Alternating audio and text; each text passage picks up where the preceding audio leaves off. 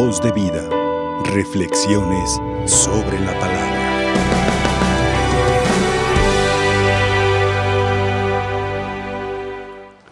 Esta lectura nos introduce para el nuevo tiempo que ya vamos a estar celebrando el día de mañana, porque sobre todo, aunque trata de, de las actitudes que tenemos que fomentar durante el tiempo de Adviento, nos introducen de alguna manera para vivir este tiempo. Desde luego, esto es como, como la puerta de entrada para vivirlo, que desde, desde luego la, el tiempo de Adviento se va a encargar de profundizar esta actitud que Cristo nos pide de la vigilancia.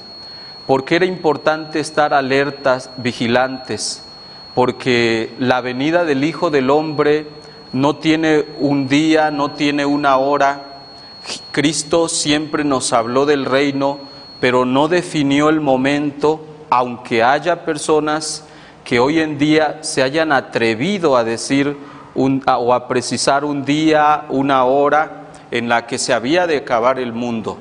Y ante eso que es incierto, se asoma la impaciencia, la desesperanza, el aburrimiento, y por tanto para, para de alguna manera tranquilizar la propia conciencia, las personas decían, pues como no sabemos cuándo va a llegar el final o cuándo vendrá Cristo, lo, para apaciguar todo eso y que la mente dejara de pensar, muchos se dedicaron o se encaminaron hacia los vicios, las preocupaciones de la vida, el afán del dinero, los metió tanto en ello y que les hizo olvidarse del reino de Dios. Y de esa forma es que Cristo dice, estén alertas, estén vigilantes, porque no saben el día ni la hora. Sabemos que un vicio lo que busca en, cuando nosotros repetimos una acción que no es del todo correcta, se va convirtiendo en un hábito. Pero cuando no es correcto ese hábito, se convierte por tanto en un vicio y cuando lo repetimos frecuentemente significa que estamos esclavizados de ese vicio. Hay muchos que quizás pudiéramos no salir del vicio en el que nos encontramos y se torna difícil cuando queremos salir incluso buscamos ayuda o terapias que procuren sacarnos de esa situación en la que que nos hemos metido. Las preocupaciones, desde luego, también son las que van desactivando nuestra mente. ¿Qué cosa es lo que Cristo busca? Ese estado de alerta es el estado de conciencia. Sabemos que está el inconsciente, el subconsciente y el consciente. El consciente es donde el ser humano tiene control de su vida está atento de todo lo que pasa a su alrededor. En el inconsciente, el cerebro lo que hace es mandar aquello que no es del todo agradable y lo manda al inconsciente. ¿Para qué? Para que se sienta tranquilo y relajado. Eso no lo trae a la mente, lo deja ya en el olvido, lo trae como guardado en una caja, le, lo sellamos con un candado en donde nadie sabe quién tiene las llaves y por tanto nos olvidamos de esas situaciones y nos volvemos inconscientes de aquello. Cristo lo que no quiere es eso, es nos quiere en un estado de alerta.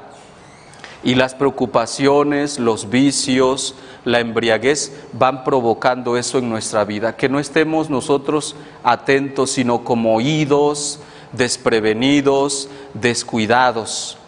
Y para ello pone, por tanto, el mejor antídoto para contrarrestar ese descuido que vamos nosotros teniendo es la propia oración. La oración que, que es importantísima en nuestra vida. Es que la oración nos despierta, la oración nos hace conscientes, la oración nos hace estar en esa, en esa constante relación con Dios, nos nos vuelve personas humanas, cristianos, atentos a, todo, nos hace tener el control de nuestra vida. Un vicio, la embriaguez, las preocupaciones no mantienen el control en nuestra vida, sino que la desordenan, hacen un caos de nosotros. Una persona que está preocupada no sabe tomar decisiones, porque las preocupaciones la tensan, la ponen nerviosa, la angustian, la, la ponen ansiosa y no sabemos tomar decisiones pertinentes. La oración es el mejor antídoto porque es la que nos ayuda a discernir sobre nuestra vida. Y cuando hay discernimiento, es decir, cuando hay claridad, podemos tomar las mejores decisiones de nuestra vida. Un vicio, el vicio de la ira y del enojo, nos hace tomar decisiones malas. Es decir, influenciados bajo el enojo, podemos golpear, podemos insultar. No es la mejor decisión. O incluso, quizás embriagados, podemos hacer lo más vergonzoso que puede haber en el mundo. Y lo que Cristo quiere es ese estado de conciencia en donde no nos dormamos. Desde Marx se hablaba que la religión era el opio del pueblo, era como la droga que nos adormecía.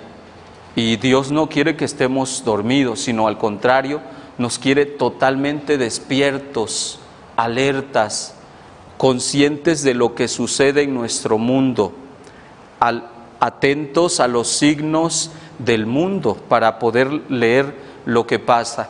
Por ello, ante esa situación, la mejor actitud es de estar siempre en esa actitud de oración.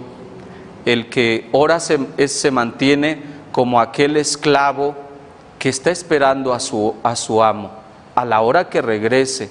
La oración nos, nos mantiene en un estado de vigilancia, de actividad, haciendo lo que nos corresponde.